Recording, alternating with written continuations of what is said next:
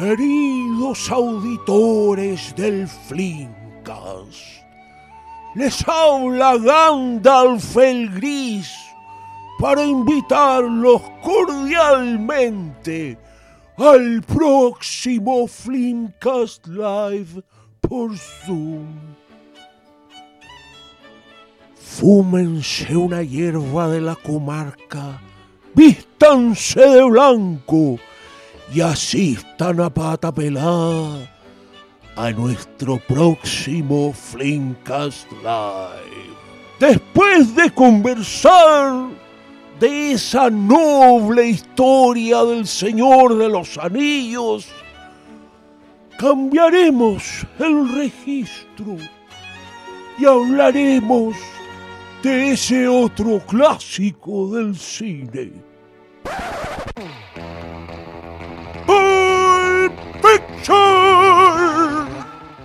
Bueno, muchas gracias por esa introducción, querido Gandalf. Eh, yo también quiero invitar a los auditores a que se unan a nuestro próximo Filmcast Live por Zoom. Como bien decía Gandalf, vamos a conversar sobre la película Pulp Fiction. Como vamos a hablar de una sola película, tenemos la esperanza de que la conversación se alargue todo lo que se tenga que alargar, que ustedes puedan hacernos preguntas, que puedan intervenir eh, creo que después de odiar la plataforma de Zoom durante mucho tiempo, ahora la estoy amando porque creo que es la forma que tenemos de juntarnos, de hacer lo que hacíamos antes en las lanzas, de hacer incluso lo que hacíamos en el Cinemark cuando nos juntábamos a ver películas. Nos vemos las caras, ustedes pueden hablar, nosotros podemos conversar y, y sale todo bien. Así que vayan por favor a filmico.tv compren entradas, apóyennos, regalen la entrada si quieren. Si ustedes conocen a alguien, algún, alguna persona fliméfila, alguna persona que, no sé, le podamos entretener, le podamos aportar a su vida y le dicen, oye, ¿sabéis qué? Escucha a estos locos que hablan de películas, pa, y le mandan la entrada virtual que va también con un bingo, porque vamos a seguir jugando a esa tontera hicimos unos bingo, tenemos cartones de bingo cada vez que nosotros hagamos algo, que solemos hacer en fincas, por eso están en el bingo. Ustedes tican la casilla y concursan por premios virtuales que van desde un saludo personalizado por WhatsApp. ya, no hemos pensado en los premios todavía, pero algo va a haber, algo se nos ocurrirá. Sé que el Fílmico parece que va a donar un Blu-ray de la película Pulp Fiction que vamos a sortear entre los, entre los asistentes. Así que, loco, hay entretención, es un sábado en la noche ya, ¿qué más van a hacer? Aprovechen porque nos vamos a demorar en subir los Flimcast Lives para incentivarlos a que asistan. Pero como igual me gustaría darles un poquito del gustito de lo que fue el Flimcast Live del Señor de los Anillos, ahora les voy a dejar con un compacto, con un par de momentillos de lo que fue el Filmcast Live del Señor de los Anillos para que ustedes vayan cachando la onda, para que se den cuenta que igual estamos con, con harta energía, sobre todo si hay harta gente conectada con nosotros. Se da una hueá rica que no se había dado. Yo estoy feliz, yo les soy muy honesto. Le tenía poca fe a esta cuestión, tenía miedo que no funcionara, pero creo que funcionó, así que ahora estoy súper contento. Y por lo mismo me di la paja de hacer esta hueá para que vayan cachando cómo se viene la mano, para que se motiven a ir a filmico.tv a comprar sus entradas, eh, ya sea para ustedes, para regalarla, si están ahí con, con amigotes, si están con, su pierna suave, se pueden juntar, pueden hacer un evento, les sale hasta más barato. Antes, si eran, si eran dos pelagatos, iban a la weá, tenían que pagar dos entradas. Ahora pagan uno y están ahí los dos pelagatos. Van a tener que compartir el cartón. Ya, ¿qué más tengo que hacer? Tengo que rogar, ¿quieren que ruegue? Ya, ok. Vamos a hacer una reunión Zoom en el que yo voy a rogar a todos los que estén conectados Vayan a comprar las entradas a Filmico TV. Abajito del Filmcast Live vamos a poner entrada para el Zoom del ruego de Hermes. Ya, yo sé, los actores famosos están haciendo obras tan estúpidas como eso que yo acabo de decir, así que ¿por qué no va a poder uno cobrar entrada por un Zoom igual que ellos? Nosotros tratamos de hacer un aporte, cabro, ustedes siempre lo han sabido. Nunca hemos pedido nada a cambio, pero ahora, así, entre nos, como ya que estamos en confianza, ya que me conocen, igual les voy a pedir que nos apoyen en esta les voy a poner el compacto de lo que fue el Flamecast Live del Señor de los Anillos y después de eso voy a poner íntegramente el Charquicast que hicimos, el primer Charquicast que hicimos por Zoom con intervención de los auditores para que vayan cachando. Ahora me retiro, los dejo en compañía de el compacto del Flamecast Live del Señor de los Anillos, después el Charquicast por Zoom primero de la historia del Flamecast. Muchas gracias por su atención y muchas gracias por su apoyo con el Flinkas Live del sábado.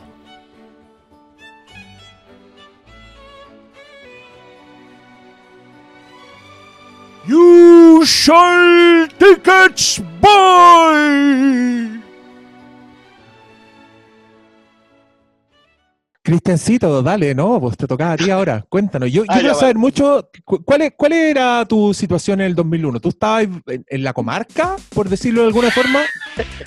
Estaba con Rohan. con los caballos. Con los caballos en Oye, la- perdón, perdón, perdón, solo un paréntesis. Sí, esto es Guaso Shaming. Los que tienen ese cartón en el bingo pueden picar. Nunca tuve una, una conexión muy, muy fuerte con, la saga. Hasta que se estrenó la película, fui al registro civil para ver si había la posibilidad de casarse con una película. Porque me enamoré.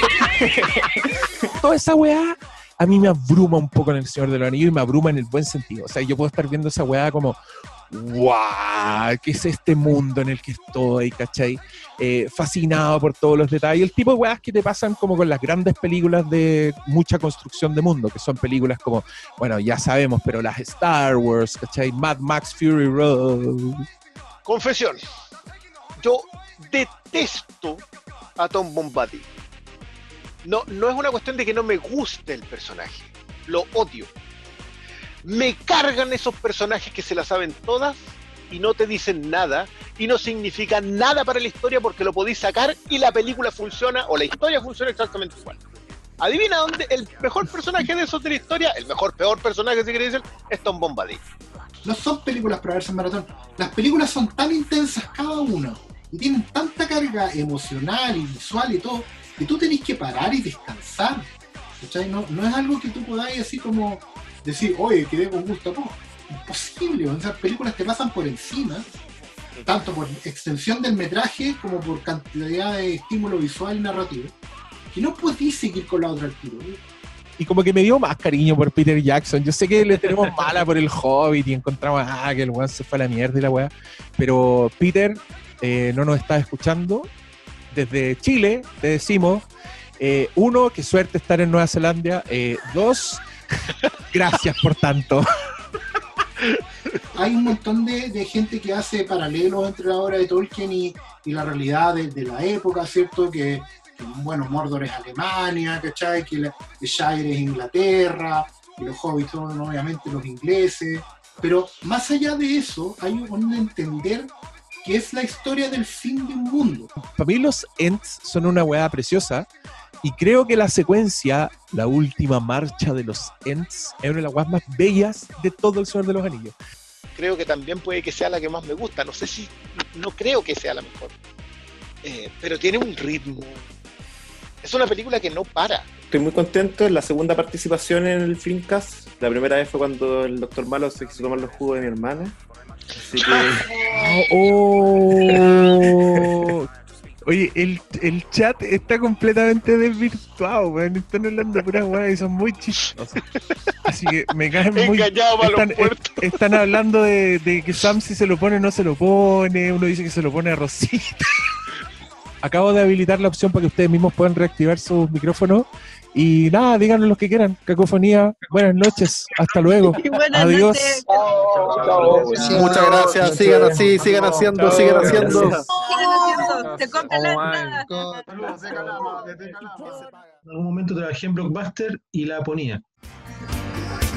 El Charticast, donde tú puedes preguntar. El Charticast, de muchos temas conversar. El Charticast, los follow van a hablar. Los seguimos, Guatacas, hijos del rigor. Pastor Salas, Cristian Briones, Doctor Malo y Diego Muñoz. Te contestan lo que quieras, sin dudarlo, qué bueno el Fincast, el Charticast, donde tú puedes preguntar, el Charticast, de muchos temas conversar, el Charticast, los solo a hablar, los seguimos, Guatacas, hijos del vigor. Bienvenidos sean a esta especialísima edición del Flimcast. Estamos como, cabros, no tienen idea, estamos como con ochenta y tantas personas en un Zoom, donde si yo aprieto la flechita al lado aparece aún más gente. Oh, estoy impactado. Veo mucha gente con mucha expresión, con expresión vacía, tratando de encontrarle un significado a esta existencia de mierda en un día nefasto para ser chileno. No, no hablemos de estas cosas. Hablemos de películas. Este va a ser un charquicast. Vamos a contestar sus preguntas. Vamos a aprovechar de ver cómo nos funciona la interacción con ustedes. Así que sepan perdonar nuestra, puta, nues- nues- nuestras cantinfladas. Pues. ¿Qué, qué quieren que les diga? Si esta cuestión no, no es fácil, nunca lo habíamos hecho. Mira, ahí hay una, una niña que está en el pasillo del resplandor. ¡Qué miedo, weón! Oye, pues, vamos a tener que saber Yo- yo esto, no- cabros. Yo el sábado tenemos que estar en, esto.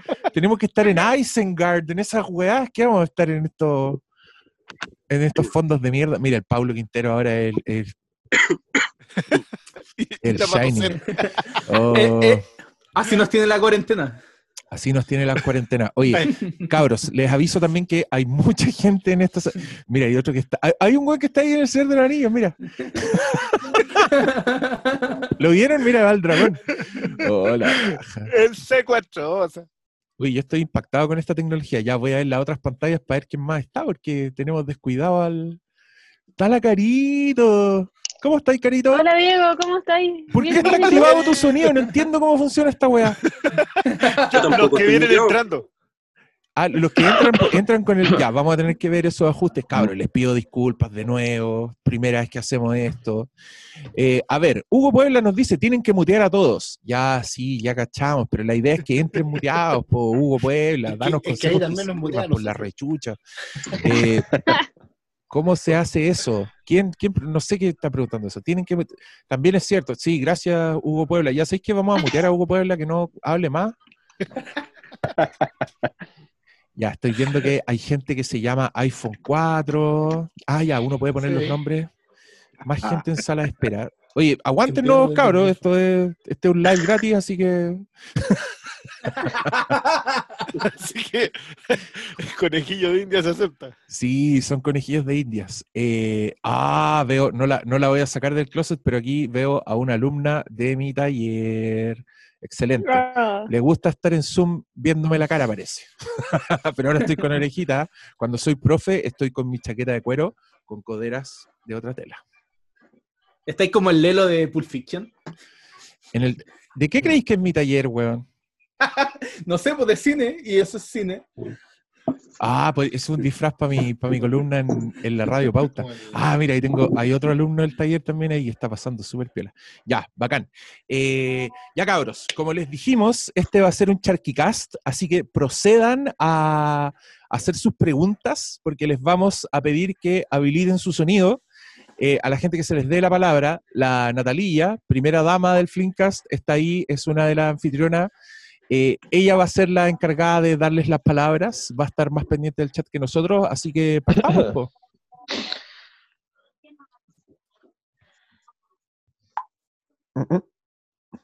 Alguien puso live con el oso rulo. Mejor charquicast. mejor charquicast. Ah, me caen bien.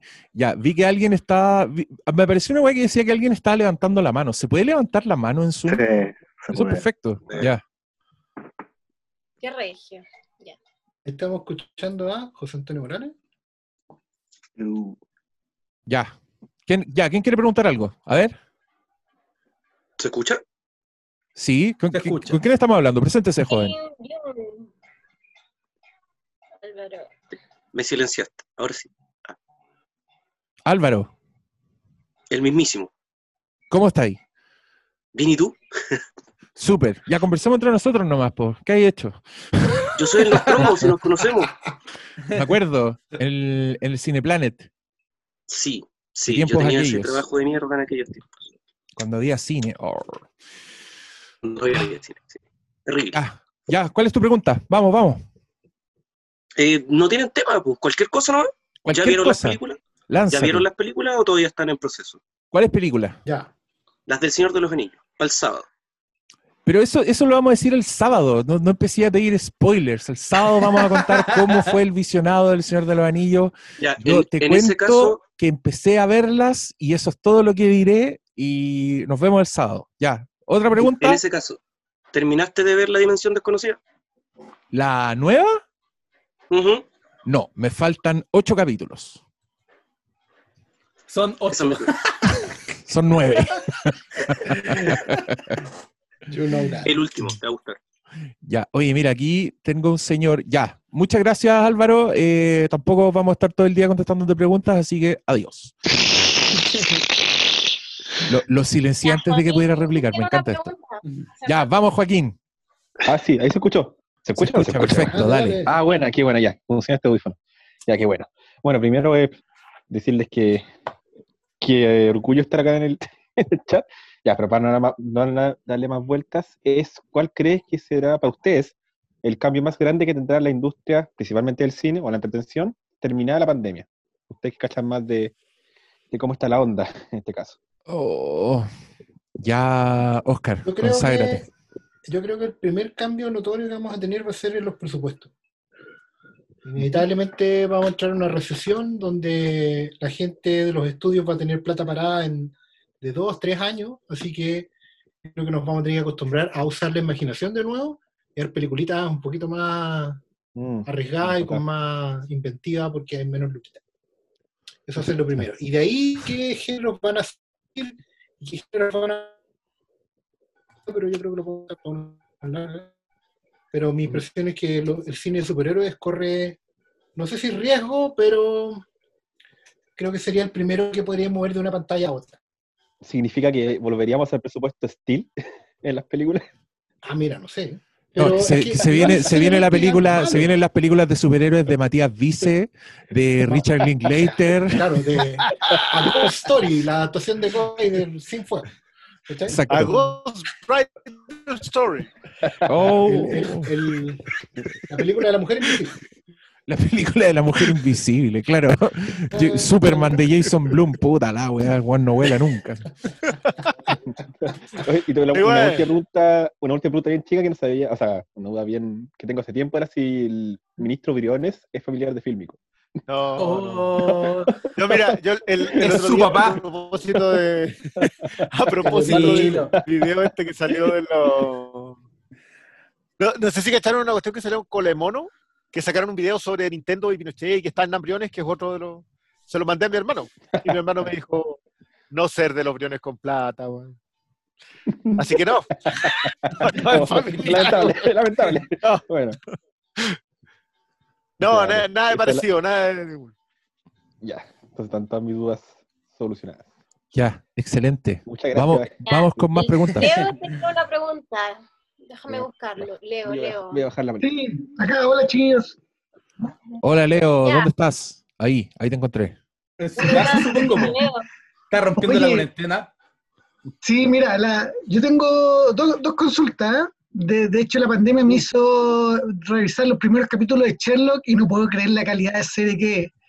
Eh, es, es demasiado buena y no sé si tienen antecedentes de una nueva temporada porque estamos esperando que aparezca una temporada. Oye, pero ¿dónde está el él no le respeto? gusta, no le gusta nada Sherlock. Dani, ahí con Sherlock. No, Dale, Ahí está la respuesta. ¿Cómo se la- llama? Moriarty. claro. Es un tema. Y el otro, eh, que escuché un rumor de que parece que va a salir Knives Out la segunda. ¿Puede ser o no? Parece que, parece que el Ryan Gosling tenía ganas de hacer Knives Out, estaba feliz y creo que la estaba escribiendo. Sí, me pareció como ver así. Ryan como- Johnson, no Ryan ¿Qué dije yo? Ryan Gosling. Ryan Gosling. Ryan ¿Y Gosling cómo no es? tiene ganas de hacer nada. Sí. Por ahí va. Se levanta Sí, cansado. Ryan Gosling no tiene la gana de hacer nada, weón. Como Sí. Ah, ahora, ahora me siento humillado, contesten ustedes la wea. No, pero esa, Hay esa caleta de gente y yo hablando Mouse, wea. ¿Cómo? Esa, esa pregunta es para Doctor Mouse. Ya, Pablo, Eh, conságrate. De, de mera Ya, fuente. Y con es que- en vivo. Puta, se sabe. No, ya la está Se sabe. ¡Se aprobada. sabe! Está aprobada y se sabe que está, ¡Hashtag se sabe! que la van a hacer, pero con esta cuestión de la bandera yo creo que ya está más paralizada que la cresta. O sea, está Tiene que todo, volver de. está todo súper paralizado. A mí me sorprende mucho cada vez que hay noticias como Donald Glover hará su propia serie en Disney Plus. Y digo, weón, ¿de qué están hablando, weón? Como, no le No quieren aceptar. nada. ¿Qué están haciendo? Ah, está difícil. Bueno, en Europa están retomando ya la- los rodajes y Almodóvar está haciendo una película con Tilda Swinton. A mí esas weas me dan esperanza, pero mm, eh, eh, voy a escoger no creer ninguno de los rumores. Y Sherlock es una muy buena serie y yo no tengo idea qué va a pasar con esa serie. Yo, yo sí te debo decir que la abandoné, porque en verdad Sherlock no es una serie, son como, como una colección de películas y algunas que son mucho más buenas que otras y es muy fácil de abandonar. Eso me pasa con, con Sherlock. Sí, como- se suponía que estaban todos interesados en hacer más capítulos, pero como, no sé, po, Cumberbatch y todos los otros están ocupados haciendo sus mierdas de Marvel, no había tiempo, pero eventualmente van a volver. Pero, con- repito, con lo de la pandemia no sabemos nada. Yo creo que se pospone todo. Sí, bueno, Christopher Nolan no puede estrenar una película, entonces, ¿qué queda para el resto? Bueno, porque también ese weón necesita IMAX y quiere que hayan 200 millones de personas a ver sus películas, así que tampoco yo creo que es un buen ejemplo. po. Apuesto que Matías dice estrena una película. ¿Puedo meter la Y cuchara? se estrena la película por Zoom. ¿Quién, quién, quién habló? Alguien habló. Hay un fantasma que habló. Ya, pues mete la Fui cuchara, yo. tú que hablaste. Sí, fui yo. Es que, Oh. eh, oh, pero que era para colgarme eso y Black Widow. ¿Por, por qué creen que no la sacan por Disney Plus al tiro? Porque Nolan efectivamente necesita y quiere eso. Porque las películas, mira, lo- la respuesta más, más sencilla es que las películas cuestan mucha, mucha plata y necesitan de los cines para recuperar no solo la inversión, sino también la proyección de ganancias. Toda esta weá funciona en acciones. Entonces, ellos hacen planificación de todo el año, vamos a ganar tanta plata y necesitamos que tanta gente la vea. Y solo por eso no, si no todos lo estarían estre- estrenando por streaming, pues y no, así no se recupera la plata que invirtieron. Si Black Widow debe haber costado 200 millones de dólares, así que... Sí, po, eh, hay películas que necesitan la, la masa, que la masa pague los 18 dólares que al entrar en Estados Unidos para recuperar sus costos. Entonces tenéis estudios que están muy recelosos que no van a soltar ni cagando esas películas, como Tenet, como Black Widow. ¿Cuáles son los otros estrenos grandes que están guardados? Wonder Woman Mano? 84. Wonder No, pues, Woman James 84. No, James Bond, la, James Bond la movieron un año porque esos necesitan plata y, y, y como funciona en base ya. La película anterior recaudó mil millones, esta también tiene que ser mil millones. Entonces, esto es, esto es plata, entonces Hay- hay necesitan números. Sí. No es como llegar y decir ya que la, se la pasamos a Netflix, no. Aparte que imagínate en este escenario nuevo, absolutamente nuevo para todos, nadie quiere ser el primer fracasado. Nadie quiere pegarse el primer piscinazo, guatazo, ranazo, nadie, po, porque se va a quedar marcado así como el loser de los estudios. Entonces, es complicado el escenario. Bueno, entonces ya. Cebadilla que Warner Bros. le, le dio una guapa estrenar para ser Claro, el primero. que, que le financie una de 25 ¿Te, ca- te cachai ir al cine por una película de cebadilla y que te dé coronavirus, weón? No hay tanta desgracia en este mundo. no, yo hoy día no estaría tan seguro. Eso. Mal karma. Yo no pongo las manos al fuego. No, yo no iría menos. Oye, pero ¿sabes eh, qué? Igual el tema de, la, de los streaming va a ser. Porque justo estábamos así que en la guerra, pero lo, lo- la entrada de HBO Max, todo justo. Y claro que Nolan, por ejemplo, no va a soltar, no va a soltar Tenant. Tenant tiene que ir a los cines. Pero no lo de Black Widow tampoco. Si Black Widow debe haber costado, ¿qué? 200 millones de dólares.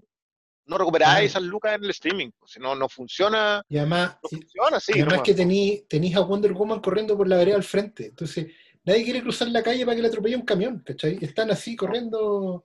¡Ah! Y nadie quiere, nadie quiere tirarse. O sea, porque la cuestión al- es súper lógica. al final como que la opción es como las películas chicas, como los nuevos mutantes, que está como el rumor de que Disney Plus, pero es porque ¿Que por costaron mucho, sí, po, de que por fin, pero es porque costaron mucho menos, po, y además que como se están acumulando tantas películas, cuando vuelva a los cines eventualmente va a haber una, va a haber una pelea tan grande que no, no va a ser como llegar y tirar la película. Onda, ¿Sabes qué? Eso te un lo- gran estreno de la semana. Tengo una pregunta con eso. El tema que se acumulen las películas eh, va a tener que ver con que ya tenían fechas de estreno porque las, las postproducciones siguen. Porque eso es lo- yo sé que la- las preproducciones sí están, pero no sé cómo andan las que ya estaban listas y que tienen que solamente, no sé, hacerse efectos especiales y esas cosas. O sea, la, la postpo, están terminando la postpo muchas de las películas, pues, pero tampoco es tan fácil porque no es como eh, los que trabajan en, en postproducción no están trabajando todos juntos, entonces todo el proceso es mucho más lento. Pero Oja- ojalá, yo creo que ojalá sirva para arreglar las películas. O sea, loco, perfeccionen la weá, aprovechen el tiempo. Eh, voy, a, voy a nombrar una película familiar en este podcast, pero es cierta película que les bajaron un rodaje el 2001, ¿cachai? Y de ahí en adelante el weón pulió, pulió, pulió, trabajó con dibujantes de storyboards y después la weá les quedó perfecta, pues, ¿cachai? Y estoy hablando, por supuesto, de Star Wars The Force Awakens. Ah. No, estamos hablando de Todo para arruinar el bingo todo. fue eso.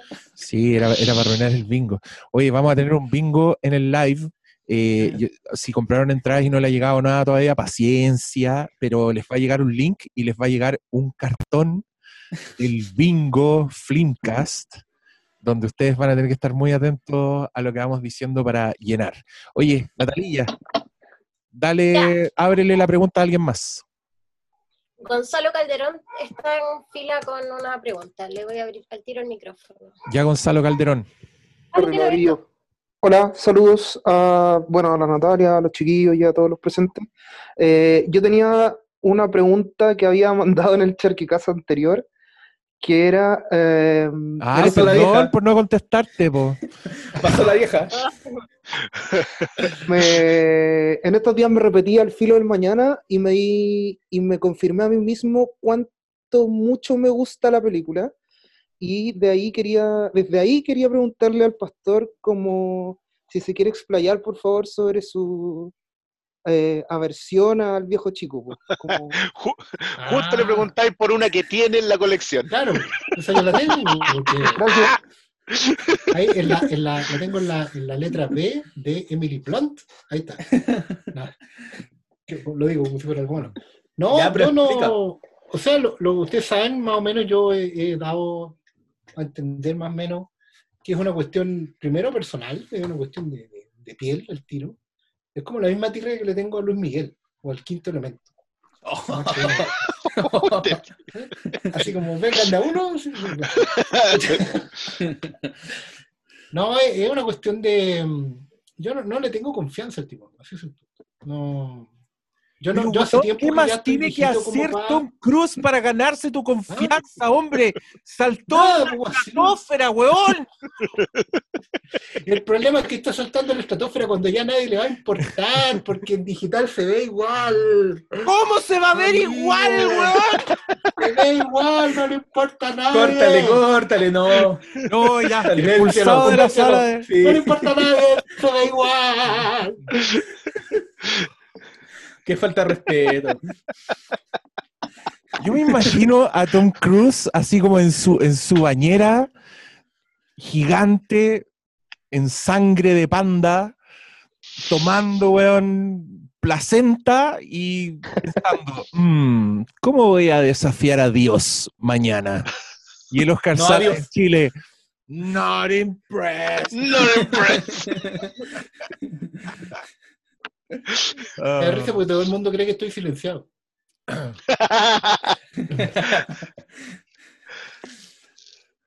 Sí. ah, me gustan todos los comentarios abajo.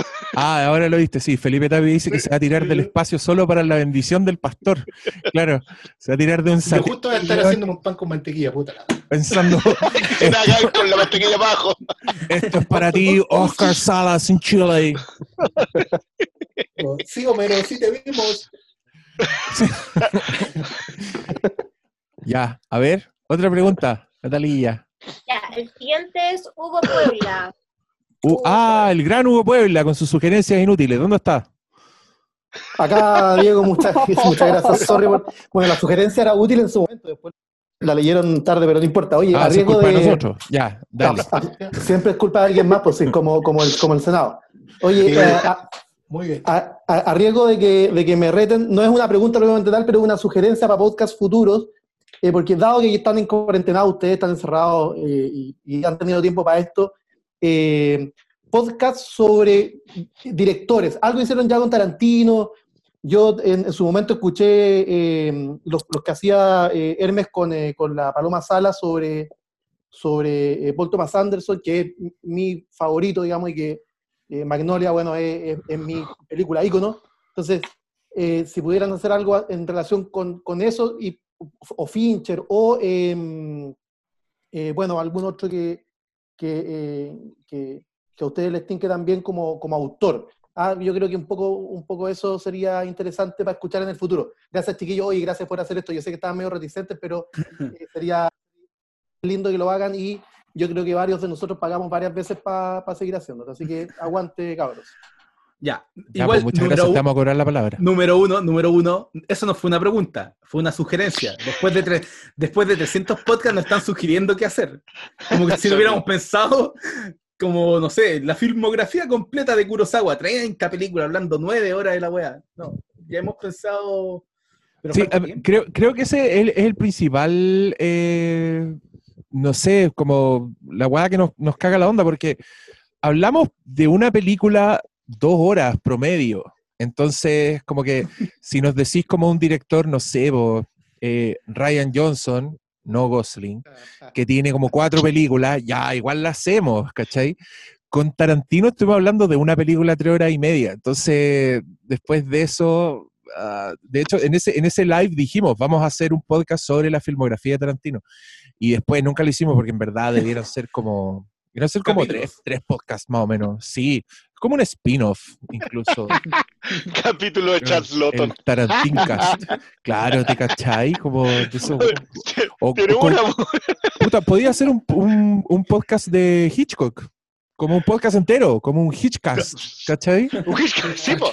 Y, Pero- y pero la weá te dura igual 10 no- temporadas. Sí, tranquilamente. El- nosotros igual cuando, ponte tú, cuando hablamos de mm, Black Clansman, le dimos harto a la filmografía de Spike Lee. Es que Y cuando hablamos de Okia, claro, cuando hablamos de Okia, igual repasamos la filmografía de, de John Ho. Sí, sí, como que no ha sido así. eh, no ¿Y nos hemos explayado. No, pues el mejor ejemplo claro. es Sidney Lumet, po. Oye, claro, Hugo, la primera y la última. Hugo, ¿y de qué, de qué director te gustaría? Si, si pudieras escoger uno, ¿qué director Fincher te igual. Eh, Bueno, yo, Paul Thomas Anderson es el, el mío, eh, y, pero David Fincher también, ahí atrasito. Oye, pero ahí, ahí tenemos dos capítulos de cuatro horas cada uno. Y a mí me, con- me, consta, me consta que, por ejemplo, eh, eh, a Malo le encanta Tiburón, Petróleo Sangriento. yo. Así que ahí puede haber algo de consenso también Mm. en respecto de esos, de esos eh, filmes.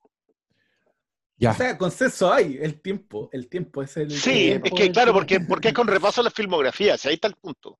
Entonces, si agarramos a un director que tenga nueve películas, ya nos piteamos 22 horas en consumir solamente, no, no en. Porque cono- yo conozco a estos cabros. Sí, pues, gustó no uno y se van a poner a ver todo el material extra. Claro, que en la Entonces- parte, pero ustedes, ustedes tienen memoria reconocidamente eh, privilegiada, pues chiquillos. Así que... pero, pero, pero No, pregúntanos pero- cómo vamos con el Señor de los Anillos. No sé, yo, yo le dije, yo le dije Ryan, le dije Ryan Gosling a Ryan Johnson, así que no tira, ya no Y ese, está. y ese tiene como cinco películas, en realidad cuatro, pero bueno. ¿Gosling? Ya, próximo capítulo, Diarios de una Pasión. De Ryan Gosling. Bueno, ese tiene como cinco películas, po. ¿Gosling? Casa, Benson. Pero ya, po, Es que igual, igual podríamos hacer un, un, un po- podcast de actores, si hay actores autores completamente, que escogen sus películas y son... Adam Sandler es un, gran- es un gran actor autor, Tom Cruise también. Ahí- hagamos ese con el... Cache, el Oscar Sala ya se borró, dijeron Tom Cruise 3, se fue cagando. Sí. Tom obvio que la PF lleve. Dele, dele. Ya, el siguiente es Bruno Wanchikai. Bruno. Bruno. Felicidades, ahí está. Ya. ¿Se escucha? Sí, se escucha. Perfecto, juegue. Sí, bueno, eh, al igual que Hugo, era más que nada una solicitud de podcast. Yo lo llevo escuchando un, un buen tiempo ya y lo disfruto mucho. Eh, más que nada era sobre la serie Community. Sobre qué, qué pensaban ustedes de esa serie, porque para mí en realidad ha sido un, un escape como esto de la sitcom durante esta, esta pandemia, ¿no? Y la encuentro una excelente serie y ustedes la han mencionado en, así como en pequeños fragmentos en, en sus podcasts y en serio me gustaría eh, saber qué piensan ustedes de ella, como para un para abordarla en un capítulo entero. Acá, acá tenemos un fan de Community, pues el malo es muy fan de Community, ¿o ¿no? Bienvenido a 2010. ¿Qué te Ah, qué mala onda. Six Seasons in the Movie. Six Eh, Seasons in the Movie. Six Six Seasons in Seasons the in the Movie, Morning. bueno. in the morning. Eh, pucha. Nada, pues Community, yo no sé qué. Yo creo que la cuarta temporada le hizo tan le hizo el suficiente daño de promoción. Igual siempre fue serie de culto, si tampoco fue. Nu- nunca fue así como muy, muy popular. ¿no? Entonces no. La primera temporada por ahí, pero igual tenía la competencia. Ahora sí, Esa- yo tengo una duda, los cabros pueden. los- claro, los cabros pueden ayudarme más porque recuerden que yo a esto no le veo tanto, pero ¿cabe mm, eh, community en sitcom? Sí, po. Tipo. ¿Sí? Ya. Si tú he hecho en el comedy, ¿yo qué? Sí. ¿Por- por ¿Cuál es tu duda? Eh, Siempre pensé que la sitcom estaba más relacionada a esta cuestión de, del, del grabado con risitas de fondo y eso. Ah, no, es que hay, es que- mira, la distinción es como multicámara, que son la, son ese sitcom que tú estás pensando. Son hechas con varias cámaras, se hacen como en un escenario, ¿cachai? Como Friends, frente a público, frente a audiencia, y es multicámara porque hay muchas cámaras captando la acción en ese momento. Y las hechas con una sola cámara son las que parecen películas, son Arrested Development, Community, The Office, esas son de una cámara, y eso significa que se, se- se graban como película, no, no hay audiencia y, y la metodología es completamente distinta, pero son sitcoms igual. Yo, en Ya. mi opinión, yo encuentro que la- los sitcoms multicámara igual están un poco obsoletos, como que creo que no sé si hay mucha gente que Yo ve, no recuerdo alguna que lo esté menos- quedando. de hecho. o sea, hay mucha Igual- gente que igual ve hay un sitcoms tema- hay de un tema de multicámara, pero ninguno nuevo. ahí también. ¿Se va a cortar la luz? Eh, tiene toda la pinta. Puta, esa yo weá sí. sí que nos cagaría la onda, po. Pero seguiríamos, bueno, si no se corta internet, seguimos igual. No, a mí de hecho internet se me ha cortado varias veces, pero Ah, bueno, ese. de hecho tengo internet contado en la casa en esto. Ah, mira tú. Ya. ¿Estás con el teléfono? Por eso, por eso me cambié el teléfono, ¿sí? A mí, mira, yo, yo empecé a ver Community, hubo capítulos que me gustaron mucho, pero también descubrí que no me costó nada abandonar Community. Como no, no, no sentía necesidad de volver a ese mundo, entonces creo que no soy tan fan. Pero hay capítulos que encontré buenísimos. Los de la guerra de Warpaint. Encuentro que Ah, sí, los dos son muy buenos. de Community, los, bueno, los que vi yo. Y, y el decano me da mucha risa, weón. Ese weón. Cada vez que aparece ese weón es para cagarse. Del ganador del Oscar. Ganador del Oscar por escribir esa gran película Descendants. ¿Y no sentís que igual Community fue un poco como el, el caldo de cultivo experimental a esa transición un poco entre la sitcom regular y, y la, la sitcom actual, digamos, con, con, con cámara, con, con guion, con, con edición, digamos, a Te- posteriori? Te, Yo, te yo diría que sí, en Community pero están experimentando demasiado los formatos. es que te, te- hay cosas que resultan y cosas que no, pero... te diría, te diría que sí, pero apareció antes The Office, British y Arrested Development. Sí. Para mí Arrested Development es el, en, en Estados Unidos es el sitcom que se pega el salto, ¿cachai? Y también con un guion culiado que es, oh, es un mecanismo de relojería esa weá. O sea, los buenos tienen un nivel de, tienen chistes internos dentro de los chistes internos. La tercera temporada es una locura. Y por lo mismo la weá hermética no la vio nadie, pues le fue como el pico. Pero de- después tuvo como culto detrás y le iba bien en las ventas y ahí empezó como a repuntar el culto a Arrested Development. Pero en su momento todo el mundo dio Sí, yo, creo que igual Arrested Development hizo el salto. O sea, pasó de ser de culto a una serie reconocida en masa. Community sigue siendo de culto. No, no ha salido del nicho. Y, y porque fí- fíjense dónde terminó Community. Si Community terminó en Yahoo, Ah, bueno. da- pues, si- si te- terminó ya en lo. Era la última. Creo que no había más abajo en la lista de cosas donde podía terminar. No sé, algún canal canadiense. Pero aparte de eso no había nada más. Y el que fue fue Yahoo. Si no es en el- Yahoo, claro, en Yahoo Respuesta. El, el último capítulo lo vendían en un pendrive en el Persas. Claro, le faltaba poco. Tiro como talla. Oye, hubiera resultado. El capítulo del pendrive en el persa. Ya, Es como ese capítulo de Gumball donde lo están, donde ellos están viendo un show de YouTube y hacen lo mismo que ellos hacen. Francisca Cruz tenía un aporte sobre lo que dijo Hugo. Muchas gracias. le vamos a pedir que solicitar el audio. ¿Dónde está Francisca?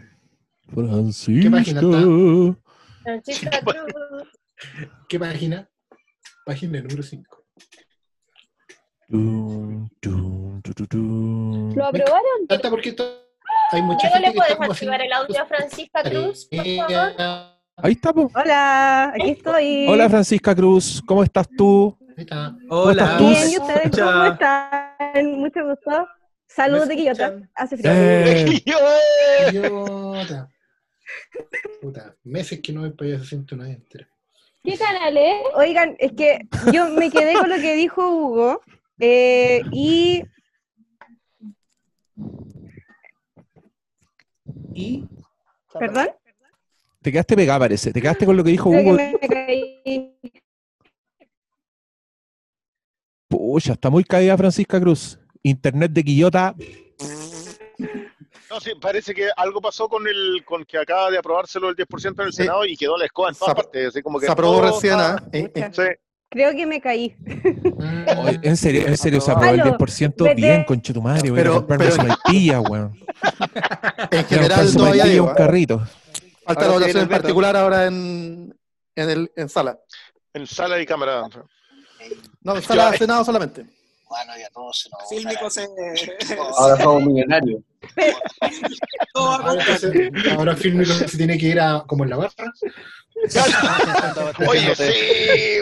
Malito se va a mouse ahí, escribiendo. Me, me- me voy a Filmico TV al tiro. Ahora, ahora, ahora Fílmico se transforma en Jeff Bezos chileno.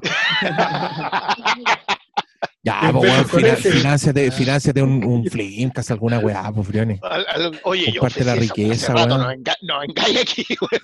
antes, antes que nos cayéramos a este hoyo de Pero pandémico. rájate con un set, con alguna weá. Ya, volvió la niña de Quillota. Yeah, ya, cuéntanos. Es que me quedé con lo que dijo Hugo y justamente hablando de, de lo que de, de don- del señor Briones, eh, creo que este estos días jueves han estado haciendo un especial de, de un director. Entonces me gustó mucho la forma en que lo hizo, no me acuerdo cómo se llama, Guachupé. Guachupé. No se llama así, pero ya. no se llama que- así, sí, sé- sí sé que no se llama así. pero ¿No se llama así? por el nombre. No, Fue una sorpresa para esta gente. Oye, pero Ahora se Fra- busca- Francisca, ¿qué onda? Eso es otro programa. Este es el Sí, sí, Flimcast. sí, sí, Es que sí. estoy, tirando una, estoy tirando una idea, estoy tirando una idea. Lo que pasa es que eh, se armaron y el primer capítulo se eh, hablaron como las formas de, del, del director, Stanley Kubrick. Entonces Ah, sí. yo pensaba que podrían, si- siguiendo la idea de Hugo, que podrían hacer eso, no solamente hablar onda de, de toda la cinematografía, de todas las películas, sino de la forma en que, en que graban y, y en que trabajan y el método de trabajo. A eso enfocarse, en vez de enfocarse en todas las películas, sobre todo cuando, cuando sabemos que hay muchos directores que son muy prolíferos. Apruebo, Francisca. Apruebo. Yo creo que uno no nos conoce porque nos engolosinamos sí o sí y, y no- no- y nos ponemos a hablar de todo. No, no. La pantalla Y- ancha no es por casualidad. Claro. la. Y, y- y dos, yo creo que la mayoría de los grandes directores no son tan simples como para ser definidos como por un tipo de foco. Todos van variando demasiado sus carreras, sobre todo los, los más grandes. Entonces, creo que igual es súper complicado hacer eso. onda, me, me costaría escribirlo y, y como hacer una conversación, un diálogo sobre ese tema, como los focos, los directores, creo que sería mucho más complicado. Sobre todo con los Ah, que que mutan. po. acuerdo Mira, a Paul Thomas es que mira, mira lo de Paul Thomas Anderson. Ya, elegimos cuatro películas de Paul Thomas Anderson y decidimos hablar de eso solamente. Que fue el experimento que nosotros hicimos con. Ya, tú podías hablar de cómo empieza haciendo las películas Paul Thomas Anderson y cómo está hoy día haciendo el cine Paul Thomas Anderson. Y son cosas, yo, yo por lo menos considero que son distintas. Lo mismo me pasa con Fincher, lo mismo me pasa con los Cohen, y estoy hablando como de los más pop. Eh, O yo- sea, a no, no estoy hablando de los más pop. No, me Imagínate en nuestro Spielberg. nicho, claro. No, pero Claro, po. Spielberg, ¿cómo definí Spielberg? ¿Cachai? Es como. No es, no, es, no es tan simple. O sea, sí, podía hablar algunos puntos, pero creo que. Sí, Claro, yo, yo creo que hay cierto músculo que-. Claro, mira, lo que Ahí tenía otro spin-off, grupo películas de. Spielberg. Otro spin-off. Loco, si, si nosotros tuviéramos esta capacidad para hacer juntarnos una vez a la semana, aunque fuera, ni eso nos daría, si somos, nosotros somos muy golosos. Sí, No, sí, sé que eso queda claro. Wea, weón. Ese es el problema De que la no estén película. viendo, esa, para esa weá estamos pagando Zoom Pro, weón. Pagando el video. Por para películas, pagar, tiene más de 300 pe- tiene más de 300 capítulos el Filmcast, o sea, es Yo- obvio yo- que saben del, del tema. Eso, eso Una, una por cosa a propósito, yo creo que la, la filmografía que nosotros más hemos cubierto es la de un directorcito al que le hicimos, a ver, creo que está 300, Watchmen, eh, Sí. no, Watchmen no tiene, ese- no, No. Watchmen no tiene especial. Bueno, Pero tienen. pero tienen- tenemos, tenemos dos documentarios, es como que el único el que leo, porque casi por, no sé, ya la contra, no tengo idea, pero, pero hicieron eso mismo con Spielberg y puta, necesitaríamos como cuatro pandemias más de aquí al 2028, una cosa así para, terminar. O sea, no, habría que dedicarse solo a esto. ¿Cachai? Es Claro. como, ese es el Tendríamos que hacer lo que dice el. Diego, pues, un spin-off. Un spin-off. Mm. Claro. Pero no, nunca digas nunca, ¿eh? nunca se sabe. Pero la idea es muy buena, felicitan al autor. Puede andar pasando al final el, el canastito con las monedas. Ya. ¿tenemos más preguntas? El, el, el La Cristian se tiene que ir pregunta- pronto, avisamos. No, pues yo, me, me queda rato. Cristian Acevedo tiene pregunta. Ya, Cristian Acevedo. ¿dónde estás? Cristian Acevedo, Acevedo y Acevedo. Acevedo y Acevedo. Acevedo, Acevedo y Acevedo. ¿Se escucha, chiquillo? Sí, se escucha perfecto. Que bueno, oye, primero que todo, igual que varios acá, gracias por darse el tiempo a hacer esto. Eh, hay varios que lo seguimos, se nota acá. Y revisar si es que hay un post nuevo es casi como revisar cuando te pagan en la vega. Así que eh, se, se agradece el tiempo. Eh, mira, mi eh, son dos preguntas que están relacionadas con el primer tema que, que- que empezaron a hablar, el tema del, del cine y la pandemia.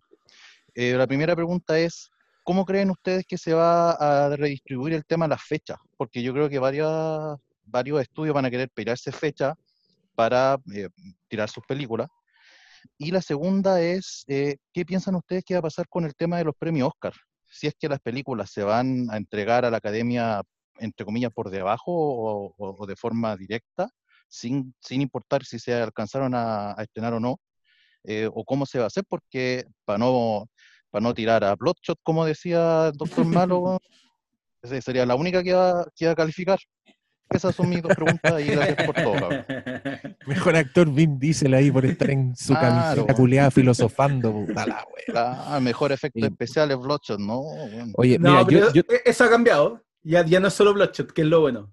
no, yo, te, yo te contesto, mira, lo de las fechas siempre ha sido súper complejo, como sin pandemia. Los estudios siempre se están peleando las fechas para no toparse, para no competir entre ellos. Igual tienen como unos acuerdos tácitos así para no pisarse la- las capas entre superhéroes, literal. Y, y- siempre están como apareciendo nuevos, como que la weá está en permanente movimiento, porque antes las películas que estrenaron en febrero les iba mal, pero después llegó Deadpool y ahora febrero se transformó como en su propio mes donde estrenan cierto tipo de películas, ¿cachai? Y yo creo que con la pandemia va a ser como de cero, ¿cachai? Eh, borrón y cuenta nueva, eh, van a tener que esperar cuándo de verdad va a empezar a ir la gente, porque también está ese problema, ¿cachai? Sí, yo creo que podrían estrenar Tenet. El problema es que van a dejar entrar a un octavo la capacidad de ese cine, ¿cachai? Y ahí los bolsillos Warner dicen, no, esta weá no nos alcanza, no le pagamos ni el catering a señor Nolan, que por supuesto el culiado ahí está con sus cámaras IMAX metidas en la raja, ¿cachai? Ah, cara esa película. Necesitan recuperar mucho dinero. Y, y va a cacho que- pasar lo mismo. Entonces, cuando se sepa, ahí van a empezar, van a, oye, ya, pero estrenamos Black Widow, pero ese, ¿y qué hacemos con, con la Mujer Maravilla? No se pueden topar, ¿cachai? Entonces, Mm. yo creo que toda esa especulación está Kingsman, que a mí me gusta mucho el universo de Kingsman y ahora viene como la precuela, que el otro día llegó, a veces me da risa porque en, sin pandemia estamos todos en, en los mailings de las distribuidoras, entonces nos llegan como todos los días un mail como nuevo trailer de esta película, estreno no sé qué, nuevo afiche, y ahora llegan una vez a las 500 y la última vez que me llegó fue de Kingsman y fue súper triste porque el afiche decía próximamente. y yo creo que están en esa con todos ¿Hasta los estrenos hoy día, sí. Vale, digo.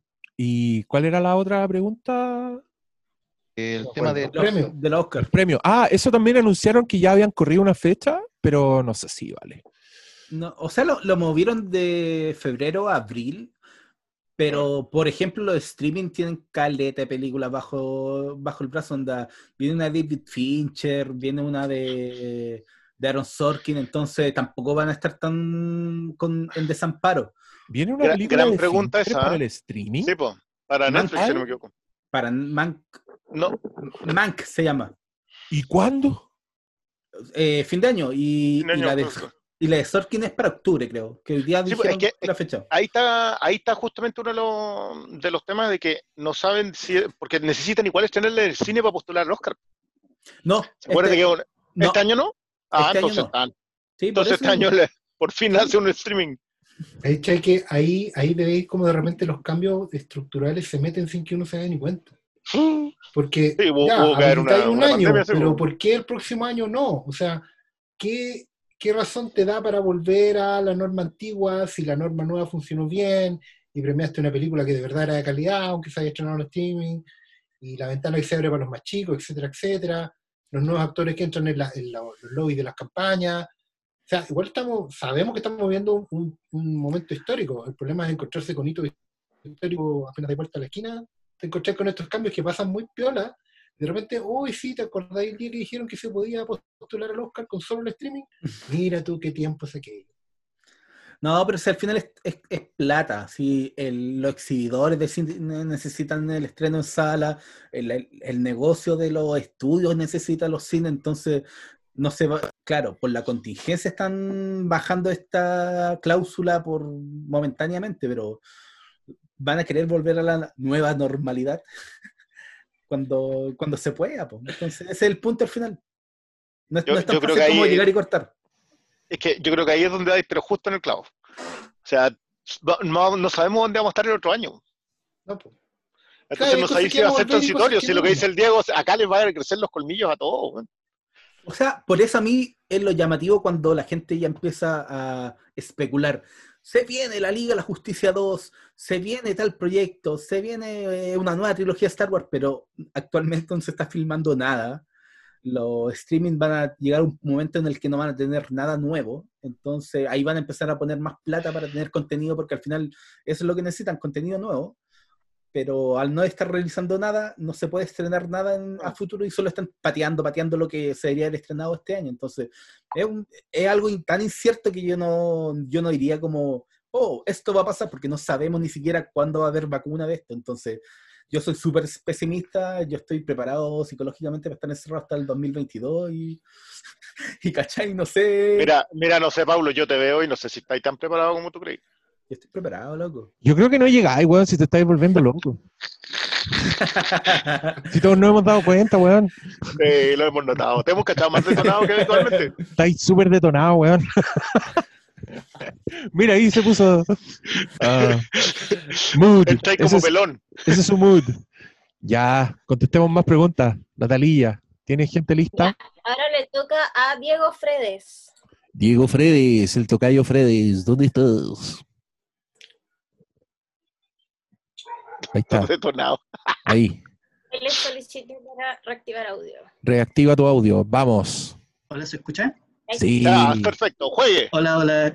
Eh, primero que nada, quería agradecerle al Briones un descubrimiento que me pegué en Netflix, que es de Equipo y The Age of the Wonder Beast, que es una Mira, qué maravilla de serie. bonito, qué Te bonito. lo agradezco mucho. Y la pregunta que quiero hacer es, va para Natalilla y va para Diego Muñoz de Siempre Halloween en mi corazón, que es mi spin-off favorito.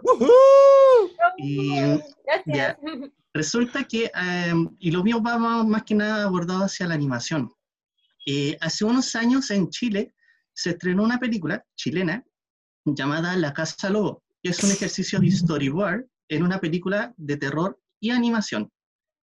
Y la pregunta que les quiero hacer a ambos es, em, ¿qué ejercicios dentro del medio de la animación ustedes que consideran que son aterradores y que pudiesen utilizarse para futuros proyectos posteriores, ya sea en el terror, en el terror, básicamente? Y la otra consulta que quería hacerle es que, ya esta ya es una pregunta más general para los Hateful, es em, en Annecy, que es un festival de animación bastante connotado a nivel mundial, al fin se estrenó un tráiler de una película de animación chilena llamada Nahuel y el libro mágico. Este evento no pasa desde Oguimampato en Rapanui. ¿Ustedes creen que este es un nuevo renacer para el cine de animación que, por cierto, con pandemia y todo, no para? Eso. Ya, Ya, pri- Sobre primero- Dale. Yo no lo he visto, pero he visto el cartel y es hermoso. Y él creo que el tipo de animación es bien parecido a como es el cartel, ¿no? Yo no lo he visto. El Pero estilo la de animación es stop ¿Tú la motion. Sí, yo tampoco la he visto, pero tiene como esa estética de, los de los cuentos antiguos que, que eran como unos Lo que pasa es que muñequitos. el- la Casa Sí, copió- cuentos- imitó el, el afiche, imitaba las portadas de los libros de Froel Kahn. Era una serie como de 12 o 15 libros, que eran cuentos Esa clásicos que estaban tiene- recreados con fotos de muñequitos. ¿eh? Mm, Sí, sí. yo tengo dos. Son la raja. Yo, yo no la he visto, pero la tengo muy en, en el radar, porque esa película me tinca desde que yo no sabía que era chilena, porque apareció como en los catálogos de festivales de cine, de cine de género extranjeros, y, y siempre ponen la película y en paréntesis el país y decía Chile, y yo fue como, uh, ¿what?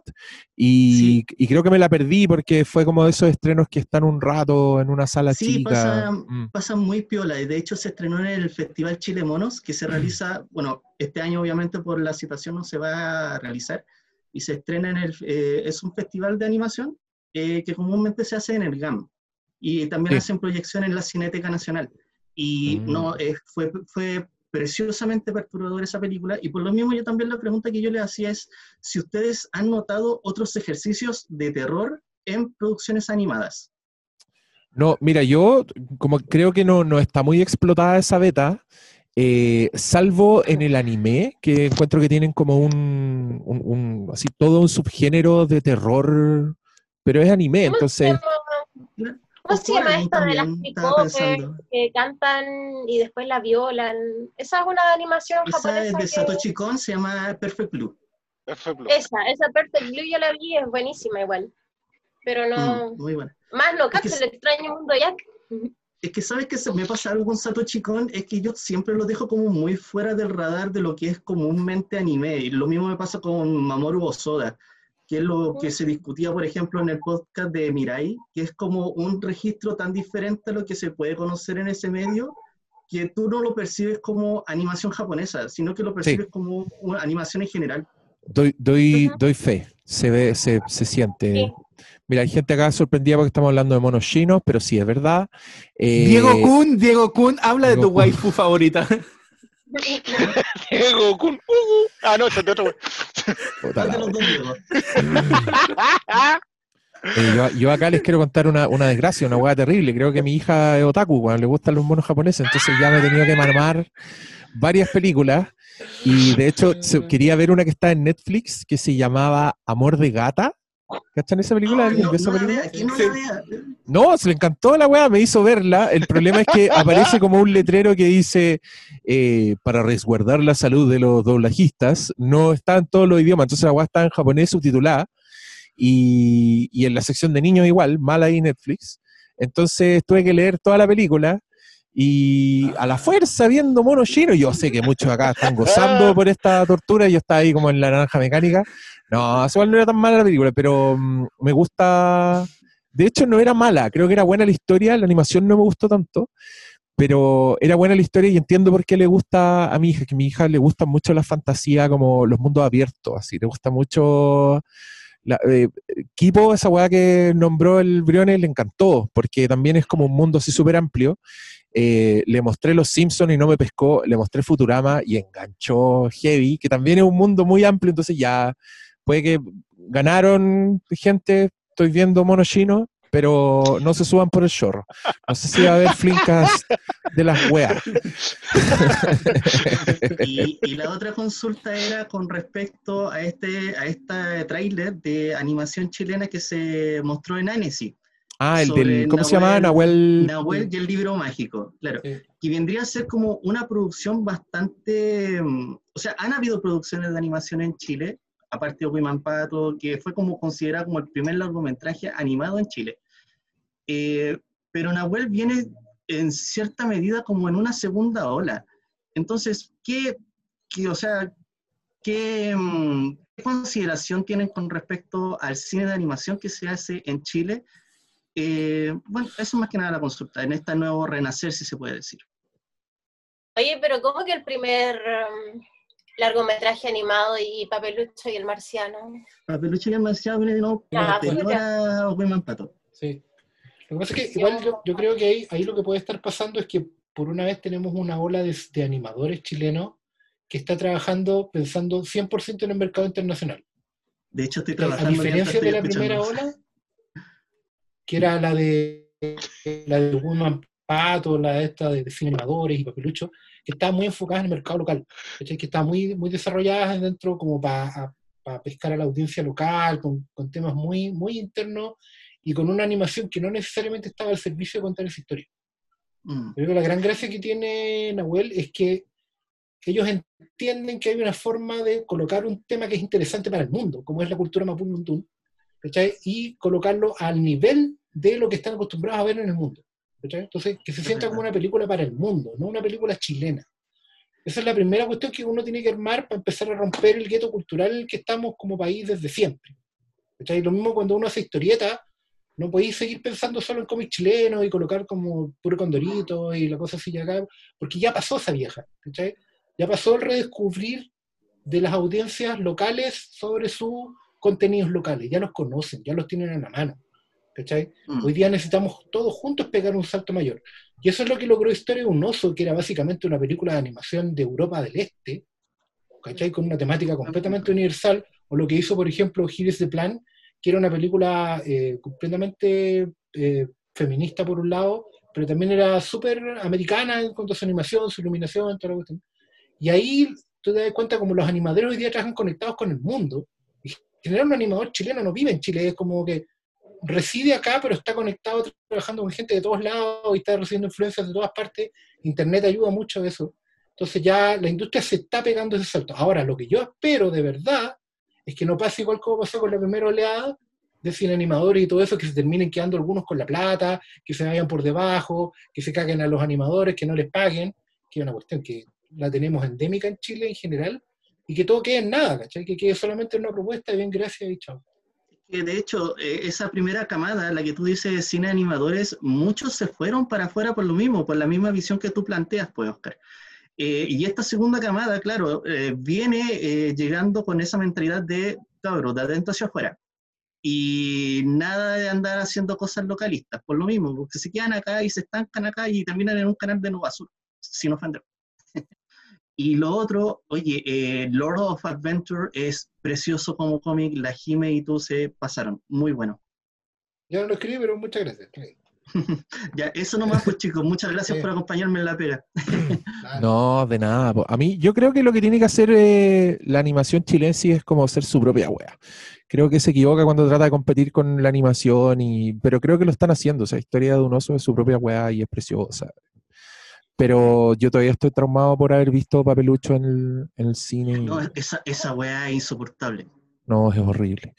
Eh, ya, ¿hay más preguntas? Igual no queda mucho rato, cabro. Este no va a ser tan Hoy- largo. Hay una lista gigante ya. José Contreras es el siguiente. Le voy a solicitar el audio.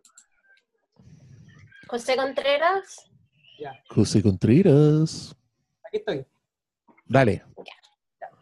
Eh, primero, te-. Tengo que hacer un descargo. Porque a mí Briones nos contó que lo- los caballos no hacían como hacen en las películas. Y un día fui al río y habían tres caballos. Y los caballos hicieron toda la tarde así. Y mi- a mi señora, mira, los caballos, ¿sabías tú que no hacen así? Me dijo, ¿dónde aprendiste eso? En el podcast de los de las películas. Dijo, ah, mira tú.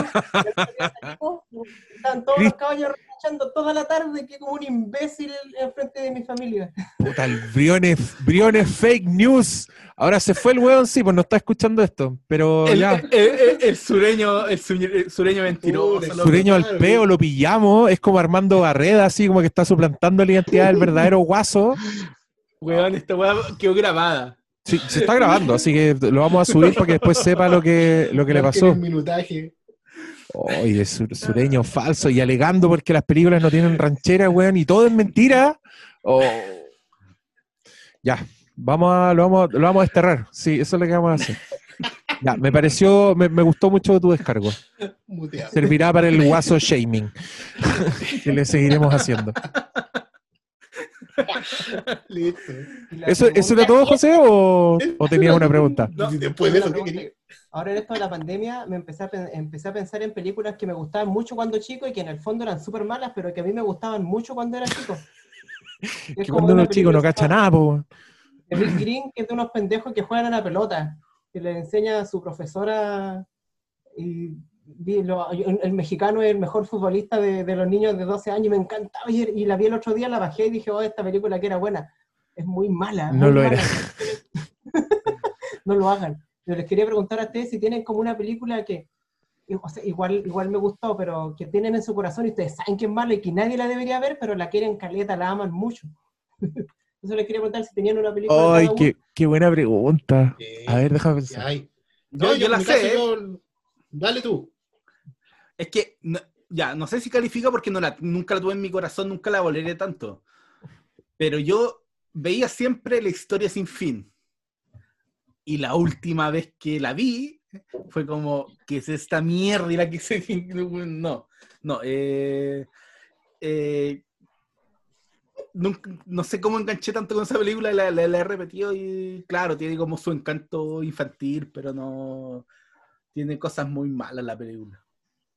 Me, me- me cagaste, Pablo, porque a mí esa weá me encantaba cuando chico, pero no la he vuelto a ver. Pero, weón, ¿en serio? ¿En serio es mala? Pero tiene que esas criaturas a toda raja, weón. Tiene Falco, tiene esa canción que es filete.